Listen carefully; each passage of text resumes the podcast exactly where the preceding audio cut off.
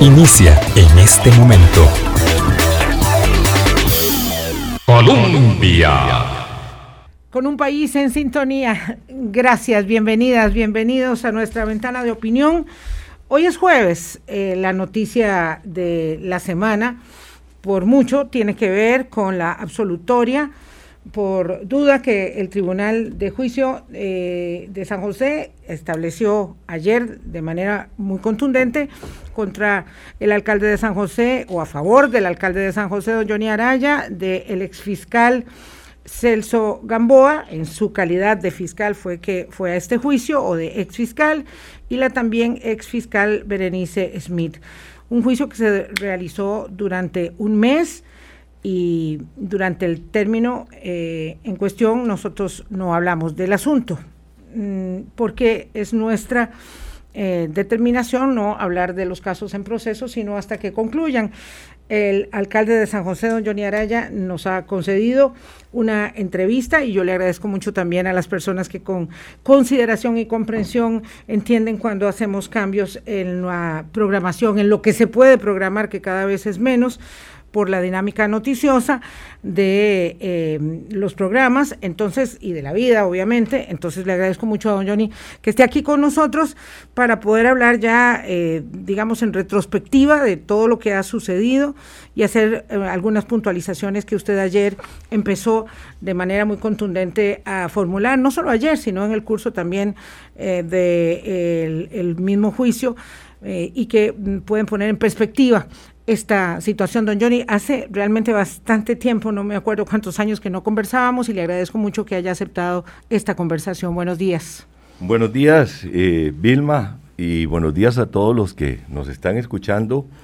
De verdad que hace muchísimo tiempo que no estaba con usted en este programa. Eh, le agradezco el espacio eh, en un momento importante donde hemos tenido un desenlace de un juicio que ha sido muy mediático, muy polémico, y este, pues tener la oportunidad a pocas horas de haber concluido ese juicio, de transmitir eh, de una manera todavía más reposada y amplia mi visión de lo que, de lo que sucedió. Y tal vez eh, lo hago a modo de, introducción eh, para que mucha gente escucha y oye la noticia y el escándalo y tal vez no, no tiene claro qué, fue lo que pasó. Vamos a ver, el origen de esto eh, eh, arranca en el 2012, o sea, hace nueve años. Yo hice una intervención eh, final en el juicio y dije, me considero víctima del sistema judicial de este país.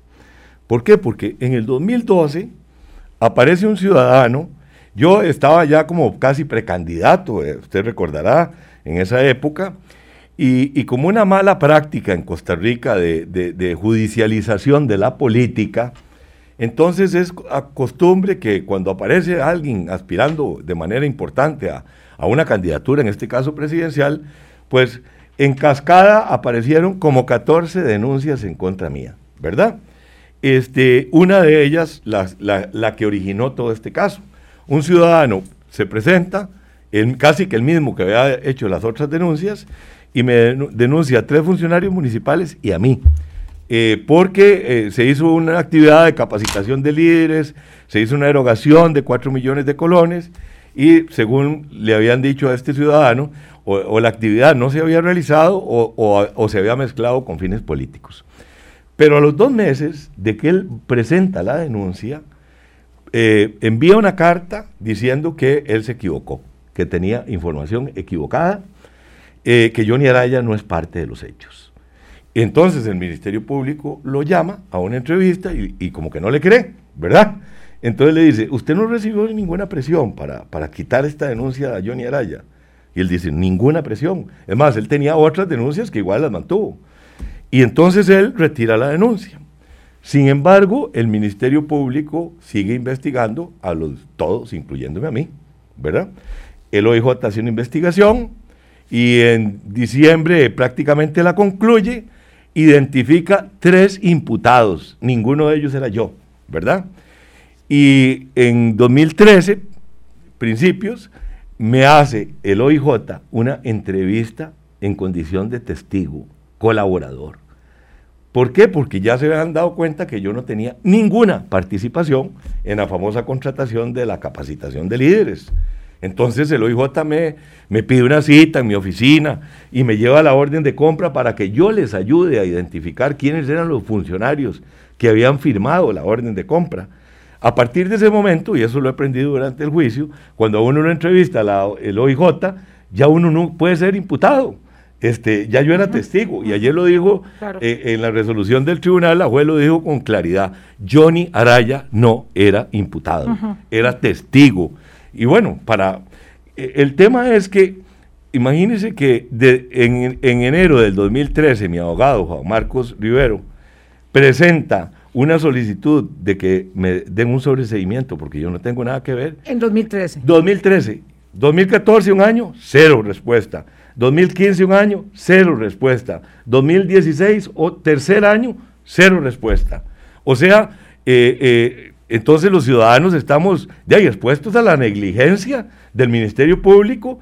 Como lo dije yo ayer en algún momento, eso es como que a uno le secuestren la condición de inocente en un expediente judicial que no tiene límite de tiempo. Claro, bueno, ahí vamos, voy a, voy a terciar porque claro, don Johnny Araya podría entrevistarse solo toda la hora, yo mando a comerciales y volvemos porque él tiene la historia, eh, bueno, a flor de piel, la ha vivido, la ha sufrido y este es poco lo que yo le puedo agregar, pero como para complementar, ¿qué sucede? En diciembre del 2015, a propósito de la campaña eh, de alcaldes del 2016, la Nación eh, pide al eh, Ministerio Público que le certifique todas las acusaciones que hayan de los 600 y tanto de candidatos alcaldes que habían, don Johnny era uno. Y le dice el Ministerio Público, aquí Araya Monge denunciado. imputado. Imputado, imputado, y la Nación llama, ¿verdad? En el ejercicio del fairness, del equilibrio informativo, a don Johnny y le dice, usted sí está imputado en una causa y el otro alcalde y el otro candidato. Y don Johnny dice, no puede ser posible porque yo no soy imputado. Y ahí es donde el calvario ya se hace abierto, Exactamente, público. Ya, ahí es donde pasamos de un expediente judicial a otro, ¿verdad? Sí. ¿Qué pasa? En el 2015, eh, yo, y lo puse en contexto en el juicio, yo no tenía ninguna posición de poder, yo no era alcalde, no era funcionario público, había sido expulsado del Partido Liberación Nacional después de que perdí las elecciones del 2014. Estaba viviendo mi peor momento de la carrera política. O sea, yo no era un personaje como para influir a nadie. Pero bueno, en el 2015, eh, finales, ya cuando inclusive la corte había cerrado, Mercedes Agüero me llama que ella le había dado desde la campaña presidencial seguimiento a todas las causas mías. La colega de la Nación. Exactamente, Mercedes Agüero, ya no está en la Nación, pero en ese momento estaba en la Nación, y me, y me dice, don Johnny, vea, estoy haciendo un trabajo para hacer un reportaje de los candidatos alcaldes sobre las causas que tienen pendientes. Ya yo sé que las suyas todas fueron desestimadas, solo hay una que no, en que usted es imputado y le digo, ¿cuál causa soy imputado? Y me dice, la de capacitación de líderes, expediente número tal y tal y tal. Le digo, Mercedes, estás equivocada. Yo no soy imputado de esa causa. Es más, yo no tengo nada que ver con los hechos. Y me dice, hey, don Johnny, va a tener que... va a tener que arreglarlo. Arreglarlo porque en el sistema de, cómputo, del, en el sistema informático del Ministerio Público, usted aparece como imputado. Bueno, le digo, tendremos que esperar a que la corte vuelva de, vacaciones. Sí, era diciembre. Eh, era, diciembre, entonces, ya, muy bien. En eh, yo le dije a ella, vea, yo no soy imputado, este, yo no tengo nada que ver con eso, quedamos en que yo le iba a hacer la aclaración. Yo mando una carta muy simple, de cinco reglones, al Ministerio, ministerio Público para que eh, el, confrontada con la literalidad del expediente, se certifique, yo, yo dije que no figuro como parte del mismo, porque para mí ya no figuraba como parte porque era un hecho que el informe del OIJ decía que yo no tenía nada que ver con los hechos, el denunciante había retirado todos los cargos en contra mía, pero yo digo que me certifiquen que no figuro como parte del mismo y que se corrija el asiento informático, eh, esto con el propósito de proteger mi derecho de imagen. Entonces, el Ministerio Público, dos días después o tres días después, me contesta la nota en donde me dice la, famosa fiscal que ahora está, eh, eh, le, hicieron un testimonio de piezas, Natalia Rojas, ella me contesta diciéndome que, este, no, que yo sí soy parte del expediente, pero que no soy imputado, que soy denunciado y que se va a hacer la actualización del sistema informático. Mm. Entonces... Y esa categoría jurídica de denunciado, eh, digamos, ella la esboza, la argumenta para que... Ella tiene como, como seis o cinco oficios hechos en diferentes momentos en donde ella nunca me trata a mí de imputado. En el único momento donde me dice que yo soy imputado fue en el juicio. Pero en todos los otros documentos ella habla del investigado, del denunciado. Eh, ella ese es el tratamiento que me dio. Y así lo dijo ayer los jueces. Eh, sí, sí, cómo no. Lo, dijeron claramente. Y ella en esta nota me dice, usted se figura en el expediente, o sea, no, yo pensé que yo me iba a decir que no, que yo no formo parte. Me dice, usted se figura, pero es denunciado, no es imputado. Eso es lo que me dice. Y vamos a hacer la actualización del sistema informático. Yo cojo esta nota, se la paso a Mercedes Agüero y Mercedes saca el famoso reportaje que lo sacó el 2 de febrero.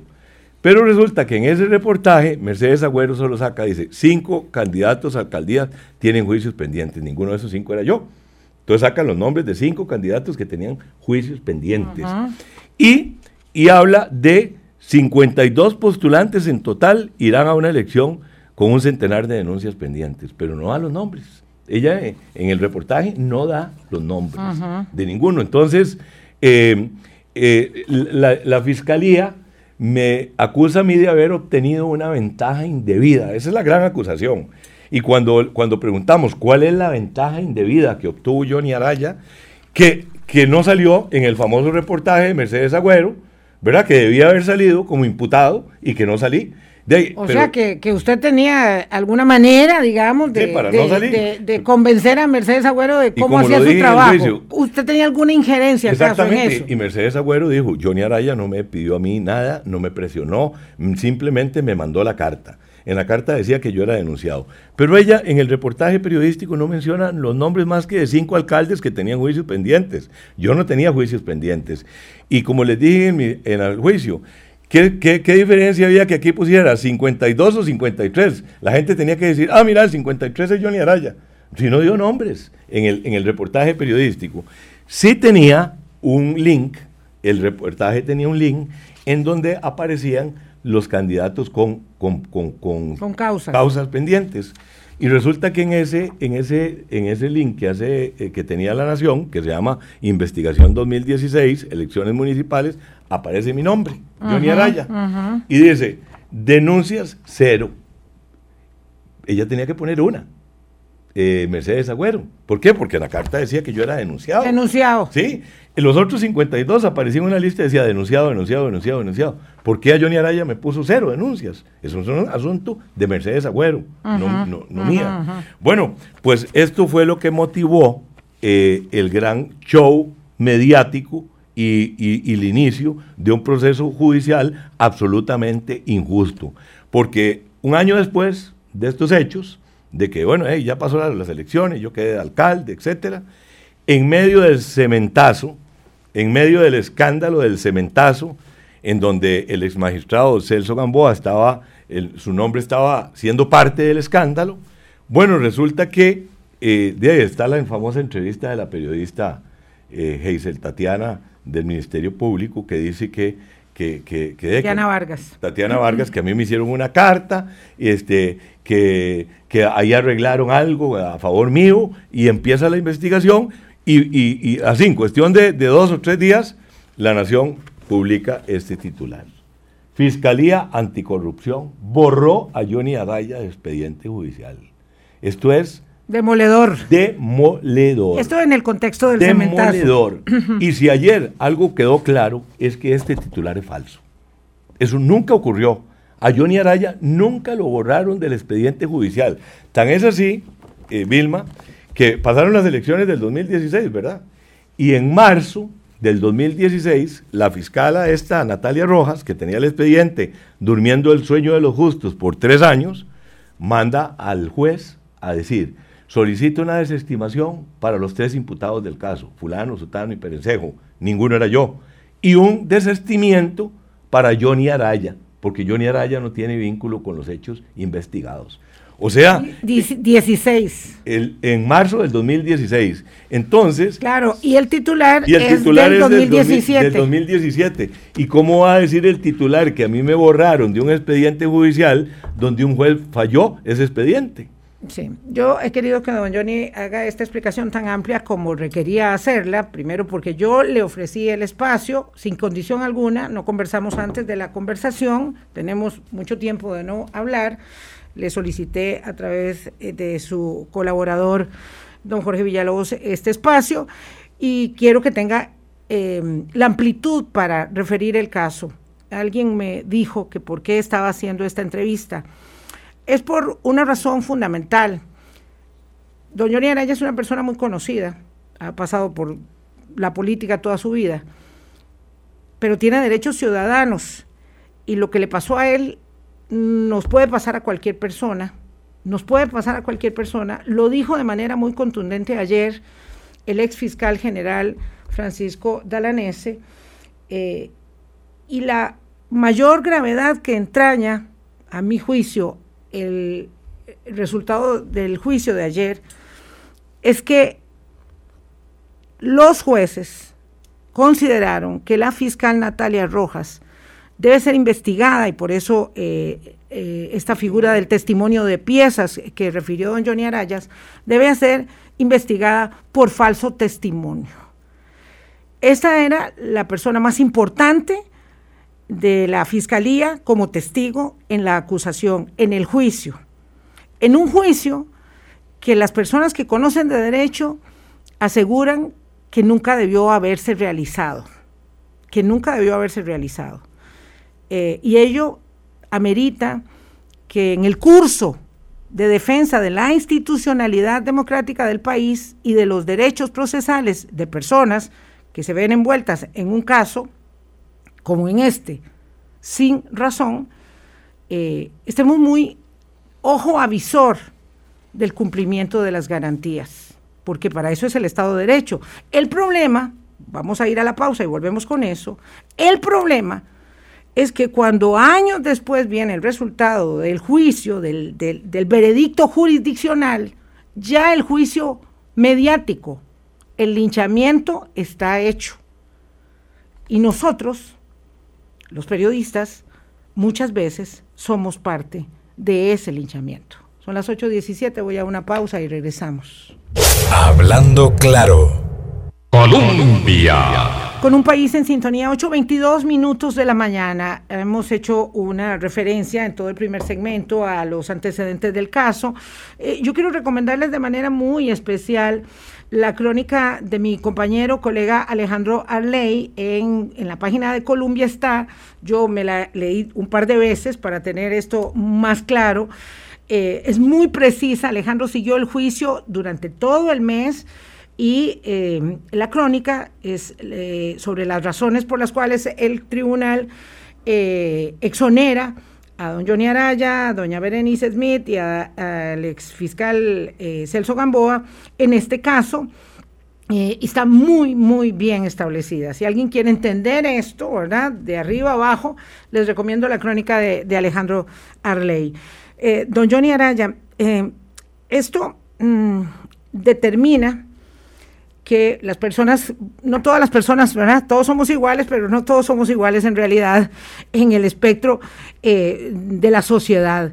Una persona como usted que llega a este, a este proceso en estas condiciones durante tantos años y que luego resulta ser eh, exonerado, eh, bueno, el veredicto, hay que decirlo, tiene una, una, nota a pie de, de, página y es que la exoneración no se da por certeza, sino por, por dudas y ahí hay una consideración que yo quisiera que usted refiriera también, pero que refiere claramente también el veredicto que la persona principal, testigo de la fiscalía, que es fiscal, eh, faltó a la verdad o pudo haber faltado a la verdad, porque en todo caso es por falso testimonio, eh, y eh, ella no solamente es la persona que sirve de acusadora, sino que fue al mismo tiempo la persona que dijo hay que quitar esto del expediente, cuando luego ella inventa que fue don Celso y doña Berenice y las llamadas y todo lo demás.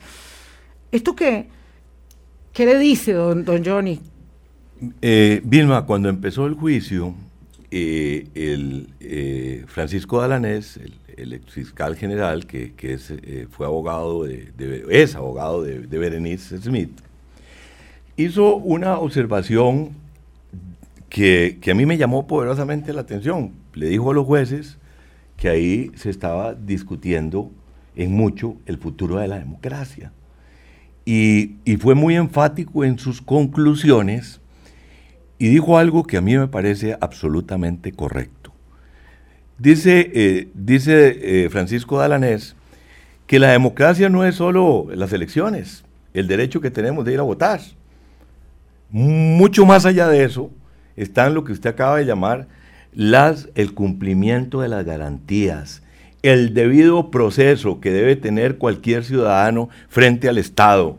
Y eso ha sido vulnerado en mi caso en el caso de los otros dos eh, imputados, de que fueron imputados en esta causa, y ha sido vulnerado en muchos casos en este país por eh, atropellos que se cometen en la fiscalía contra ciudadanos inocentes, porque tenemos un principio constitucional, todo ciudadano es inocente hasta que no se demuestre lo contrario. ¿Y aquí qué pasa? Que cuando se, cuando se trata de funcionarios públicos o figuras políticas, se invierte más bien el principio. y, entonces uno es culpable hasta que no demuestre lo contrario. Pero de verdad que este juicio tiene implicaciones que van muchísimo más allá de resolver si la nota que yo hice eh, era correcta o no, este, y, y, al final pues darnos la razón y, y haberme eh, absuelto. Sí, el tribunal dice que usted tenía derecho a solicitar que eh, quedara expresamente asentado que usted no era imputado en la vea, causa. Vea, que, ve, que, ve qué contradicciones tiene la vida y, que tiene el país la institucionalidad. Hace, eh, en el 2018, la Corte Plena, la Corte Plena, o sea, donde están todos los señores magistrados, conoció un documento del órgano disciplinario contra Celso Gamboa. Y en ese documento se analizó la participación mía en estos hechos.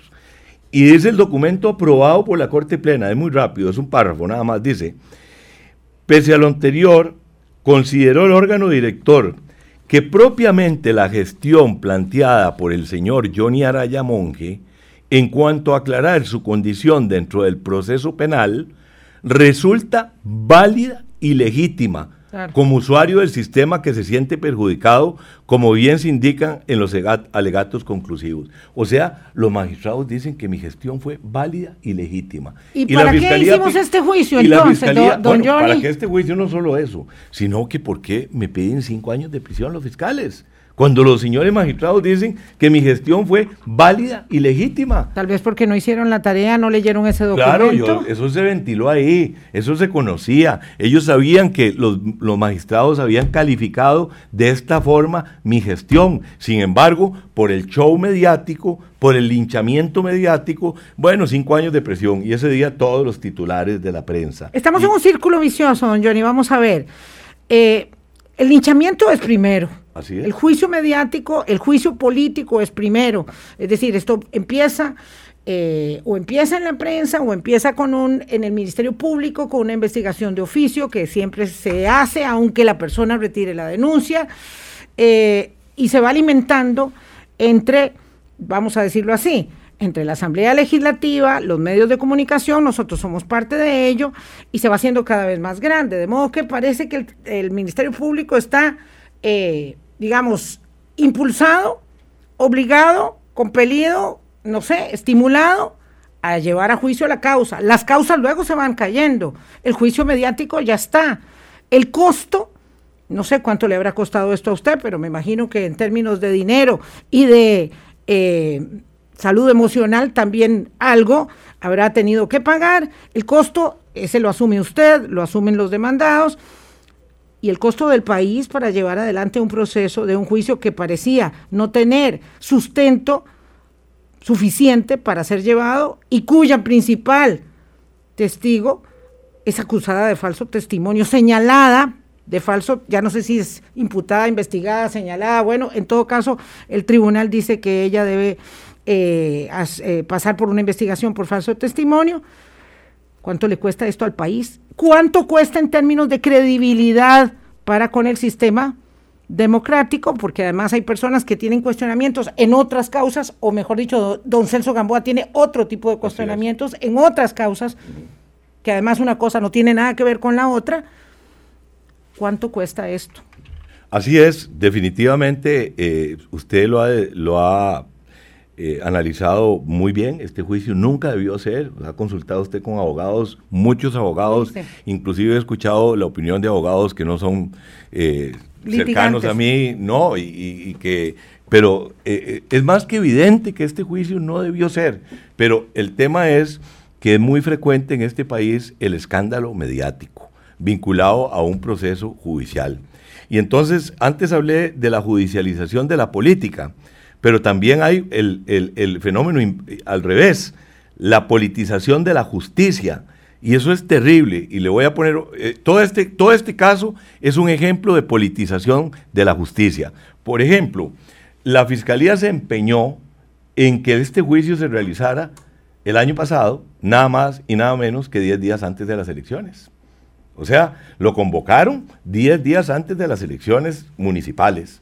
A pesar de que... lo recuerdo, ya se me había olvidado, pero ahora que... A pesar de que nosotros apelamos, etcétera, no, la fiscalía decía que tenía que hacerse. ¿Y por qué? Tenía que hacerse antes de las elecciones municipales.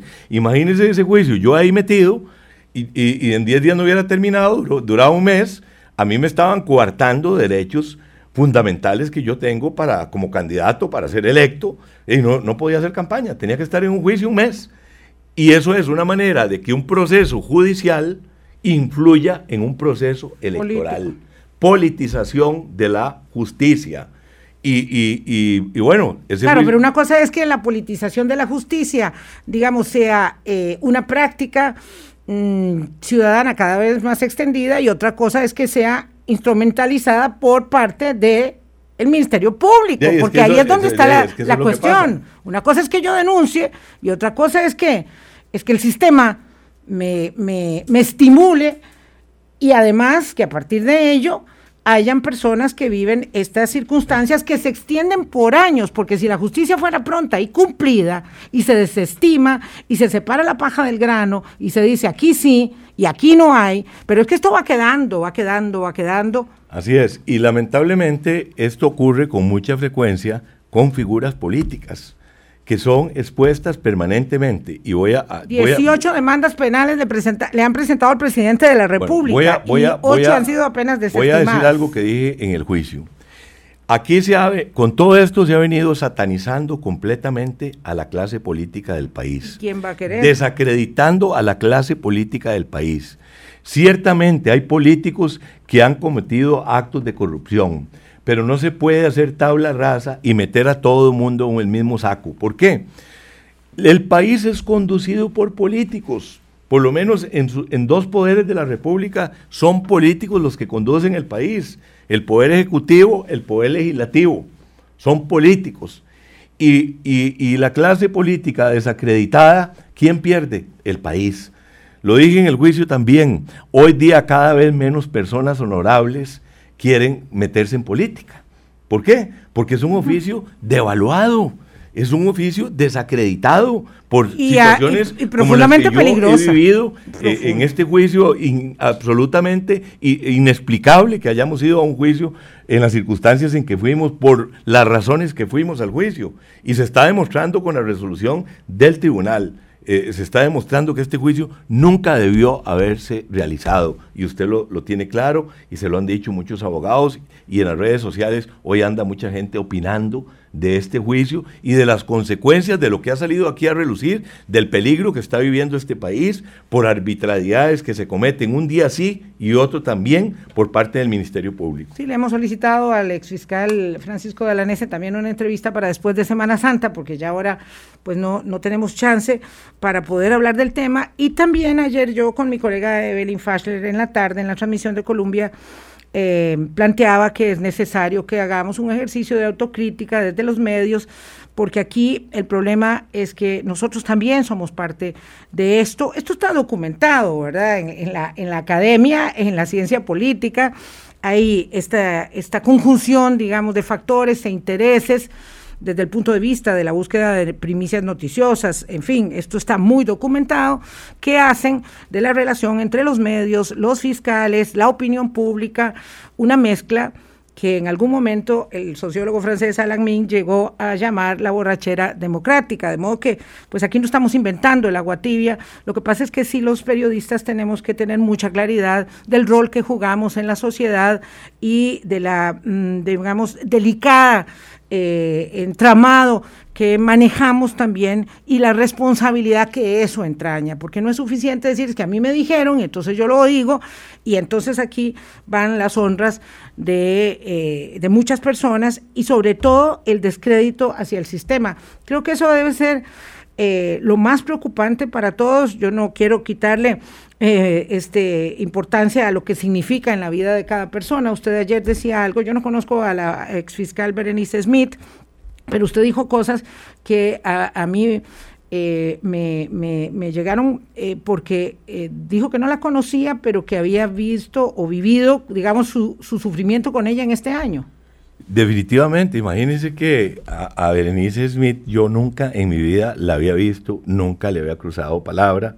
La conocí hace un año cuando el primer intento de juicio, que se suspendió precisamente por la salud de doña Berenice, eh, hubo eh, un, eh, un examen forense que determinó que ella no estaba en condiciones de participar en el juicio. No, no fue por su solicitud. No, no, no, fue por, fue por un tema de salud de ella, si no el, juicio se hubiera dado en en plena campaña. En plena campaña electoral. Pero yo ahí fue donde la conocí y la saludé por primera vez. Pero en este proceso, y sobre todo en este mes que estuvimos ahí, he conocido a, sus hijas, a su esposo, a los abogados y me han contado la historia de doña Berenice Smith. Y realmente a ella le han destrozado la vida, le han destrozado la vida con, con, un proceso que no tiene razón de ser. A ella la despidieron, a ella le quitaron la pensión, a ella la desprestigiaron y esta señora ha tenido conflictos de salud muy, muy... Ella me, quería llevar al juicio una, una valija que tiene de todos los medicamentos que ella ha tenido que tomar, pero ella tiene afectaciones en su salud irreversibles irreversibles causadas por este por, e, por este por este expediente por este caso. Podemos decir porque lo sabemos digo porque estuvimos este observando y siguiendo un poco esto de lejos, no no puedo decir que tenga el conocimiento que tiene mi compañero Alejandro Aley, que doña Berenice que le dio un gran seguimiento, muy serio. Doña Berenice Smith, exacto, eh, es una persona de un prestigio intachable, de una carrera intachable, hasta que llegó el mal día en que esto le echó a perder la vida. Ella estuvo como cinco años en Guatemala, eh, en la Comisión contra la Impunidad, eh, algunos costarricenses participaron en eso eh, con, paso muy, muy exitoso, como el mismo Francisco Dalanese, una persona muy, muy respetada que ha vivido este, este calvario. Esto lo, lo digo otra vez para las personas que llegan luego a la transmisión, porque el programa yo sé que no todo el mundo está desde el primer minuto hasta el último. Esto lo estamos conversando esta mañana con el alcalde Johnny Araya, porque le puede pasar a cualquiera. Es muy noticioso, es muy mediático cuando le pasa a una figura pública, eh, pero le puede pasar a cualquiera. Y de acuerdo con don Francisco Dalanese, le está pasando a cualquiera. Vamos a una pausa, 8.38, regresamos. Hablando claro. Colombia. Con un país en sintonía, 8.40 minutos de la mañana. Don Johnny, eh, hay un, eh, un pelo en la sopa. Dice el Tribunal de Juicio que eh, la absolución mm, pues no la emite por certeza, sino que la emite por duda, porque hubo muchas llamadas que considera inadecuadas entre usted y don Celso. Eh, usted como político no tenía que hablar mucho con él, él como funcionario no debía hablar mucho con usted. Este, a ver, ¿cómo se, cómo, se defiende usted ante, ese, Gracias por, darme la oportunidad de aclarar el pelo en la sopa. Pero antes yo quería decirle eh, lo siguiente. Ayer dije en este país es muy fácil ensuciar el honor de una persona. Es muy fácil manchar la imagen de una persona. Limpiarse de eso es terriblemente difícil. Porque mucha gente que, ya se tomó una opinión negativa de uno por todas estas noticias, difícilmente hay muchos que no la van a cambiar a pesar del fallo. Pero imagínense que desde que apareció esta noticia, eh, del 13 de noviembre del 2017, esta noticia demoledora en la Nación, Fiscalía Anticorrupción borró a Johnny Araya del expediente, si han sucedido una de acontecimientos mediáticos que vuelven a repetir la historia. Por ejemplo, el día siguiente de esto aparece Emilia Navas diciendo, voy a imputar a Johnny Araya tal y cual, y el circo y todos los medios, y respuesta a la imputación, etc. A los 15 días, yo había que ir a la indagación. Otra vez todos los medios en indagación, ¿verdad? Y, todo el mundo repite la misma historia, todos los medios repiten, este, este caso se trata de tráfico de influencias porque Johnny Araya fue borrado de un expediente. Toda la historia equivocada, falsa, se cuenta mil veces. Después viene la audiencia preliminar, otra vez el escándalo con la audiencia preliminar, el juicio fallido de hace un año y ahora un mes de noticias alrededor del juicio. Sí, la revictimización ha sido permanente. terrible, terrible, ah. Ahora vamos al tema de, del, pelo, del, pelo, en la sopa. este, eh, a mí me parece, yo respeto muchísimo, me parece que el tribunal eh, es un tribunal que, nos da muchísima confianza. Eh, sin embargo, no coincidimos en que haya eh, absuelto por duda. Y como lo dije ayer, lo vamos a apelar.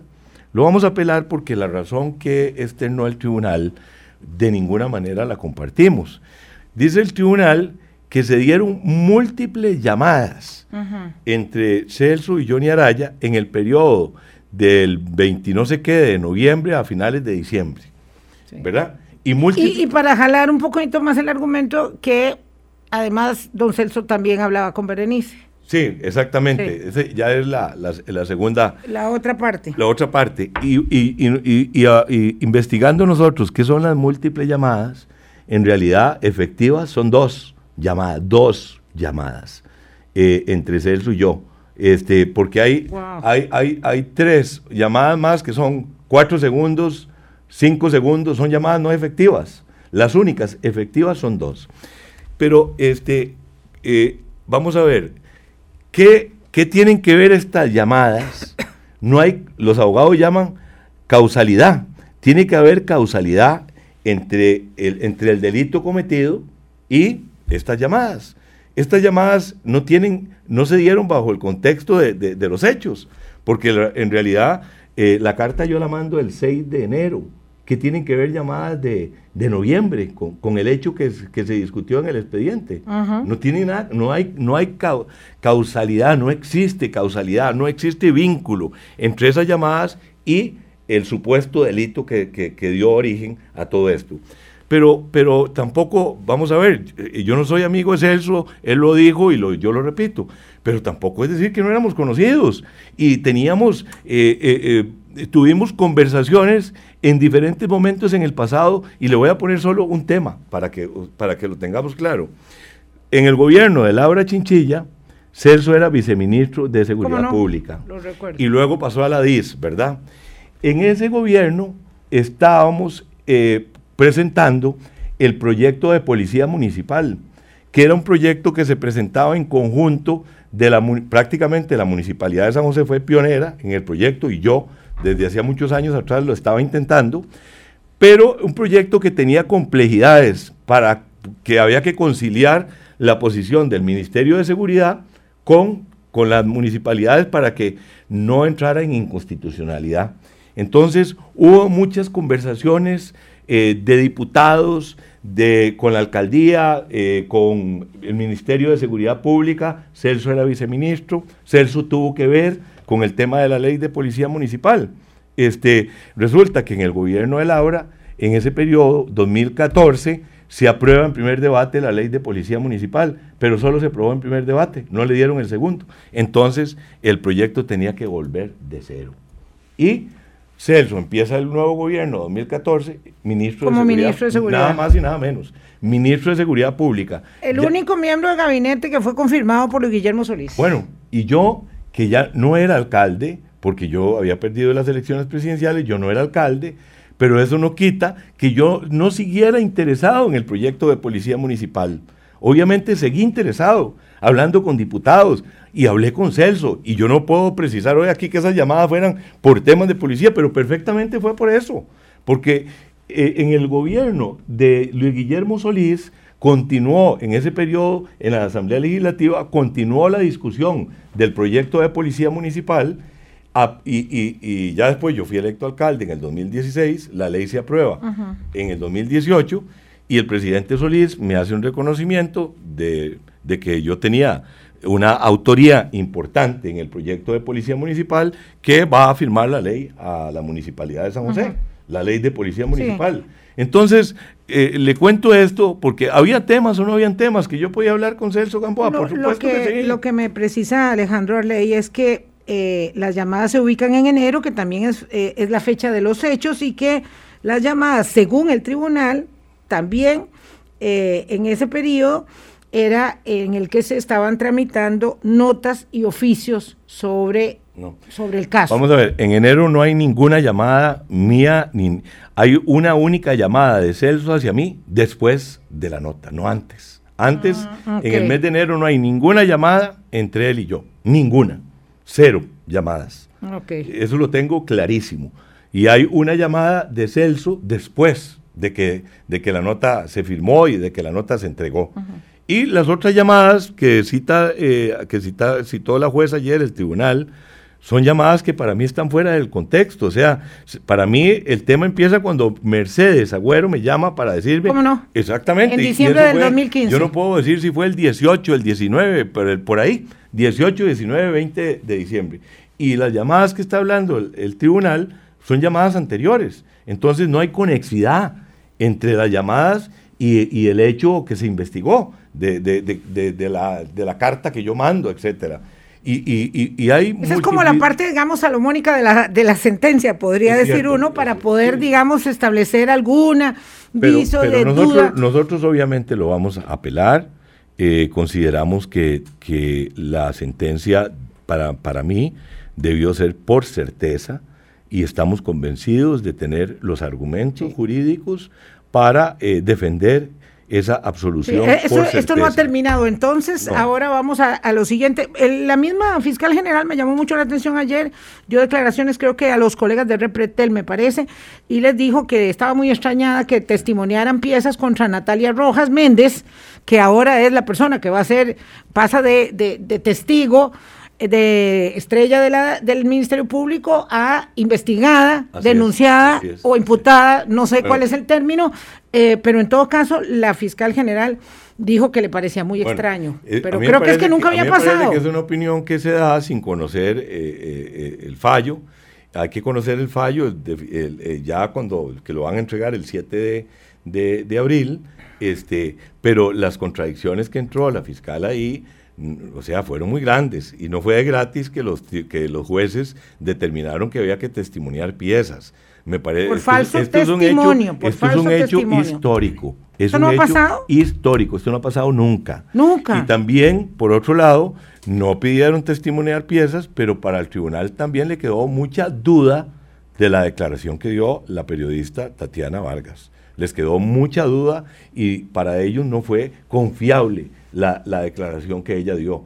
Y eso también es grave. Sí, es muy grave. cuentas, no pidieron testimoniar piezas contra ella porque les resultó todavía mucho más evidente las contradicciones en las que entró Natalia, ahí en, el contradictorio, pero también las contradicciones de ella con informes que presentó en otro momento, ¿verdad? Tanto a la fiscal general, a doña Emilia Navas, eh, informes que le presentó Berenice Smith, en donde ella tiene una versión completamente distinta a la que dio ahí. Bueno, continuará. Nos quedan cinco minutos, don Johnny. ¿Y ahora qué va a hacer?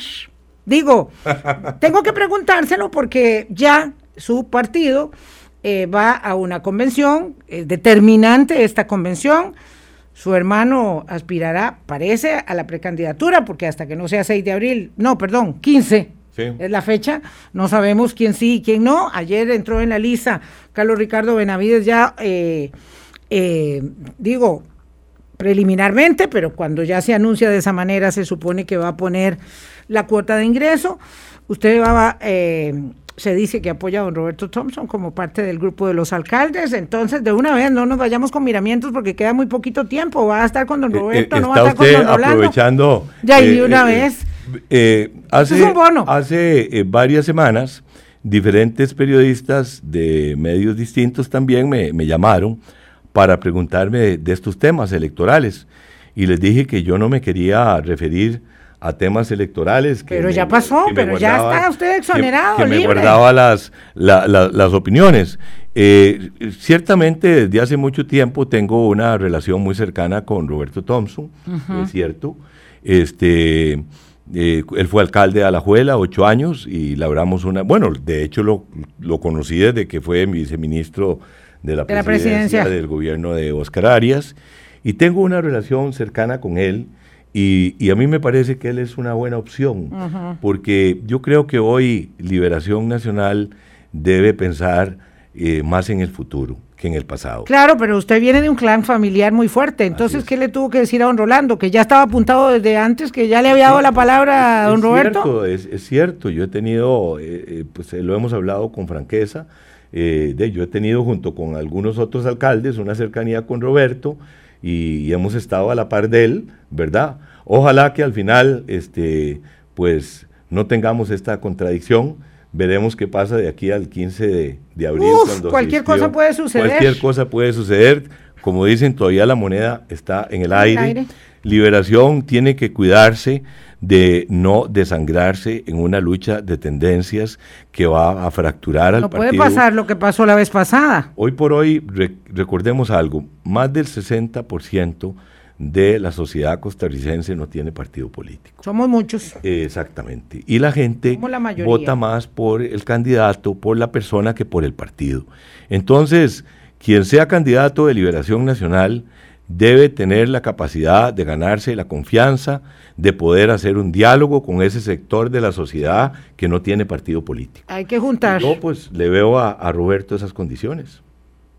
Le agradezco mucho, don Johnny, que haya venido a conversar con nosotros. Mi, mi, mi objeción, tengo que ser muy franca, porque esto lo he dicho muchas veces al aire como ciudadana, siempre será que usted se haya retirado de la segunda ronda eh, ah. en 2014 con Luis Guillermo, porque yo como soy eh, una defensora muy apasionada de la institucionalidad democrática, eh, pues siempre consideré y sigo considerando que tenía que quedarse hasta el final.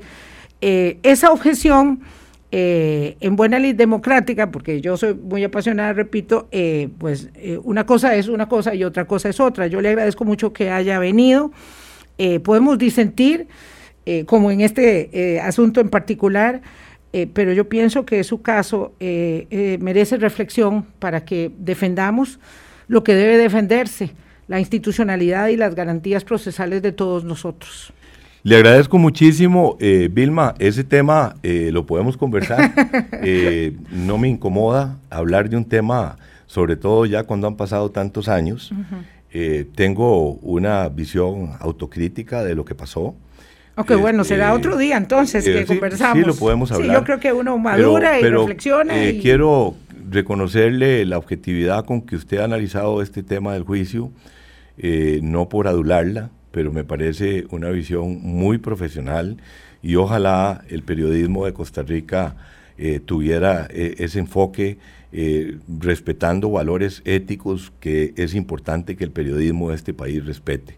Porque la problemática que hemos vivido no solo tiene que ver con el Ministerio Público, con el sistema judicial, sino también tiene que ver con la prensa de este país. Muchas gracias, don Johnny. Otro día podemos hablar de los problemas eh, de la San José de hoy, por supuesto, porque hay gente que quiere que hablemos de todas las cosas, pero hoy estábamos hablando en particular eh, del resultado del juicio por eh, tráfico de influencias que ha quedado asentado, que no se produjo, y la necesidad que extraigamos lecciones al respecto. Los espero mañana a las 8 de la mañana, hablando claro, aquí en Colombia, con un país en sintonía. Que la pasen muy bien, gracias.